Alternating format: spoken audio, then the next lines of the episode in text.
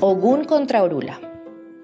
Ogún tuvo un disgusto con Orula a causa de Oshun, la dueña de la feminidad y la dulzura que lo había abandonado para irse a vivir con el adivino. El dios de los herreros se reunió con varios de sus hijos y les ordenó quemar la casa de Orula, la que podrían identificar ya que era la única en el pueblo que tenía un gallo amarrado en el patio. Como todas las mañanas, Orula se había registrado la suerte con su tablero.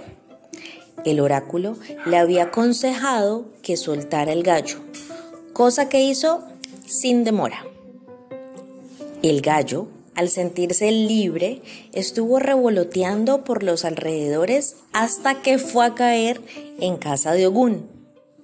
De esta suerte, los aguerridos hijos del forjador, al verlo ahí, creyeron que era la casa que les habían ordenado destruir y sin más reparos, la incendiaron.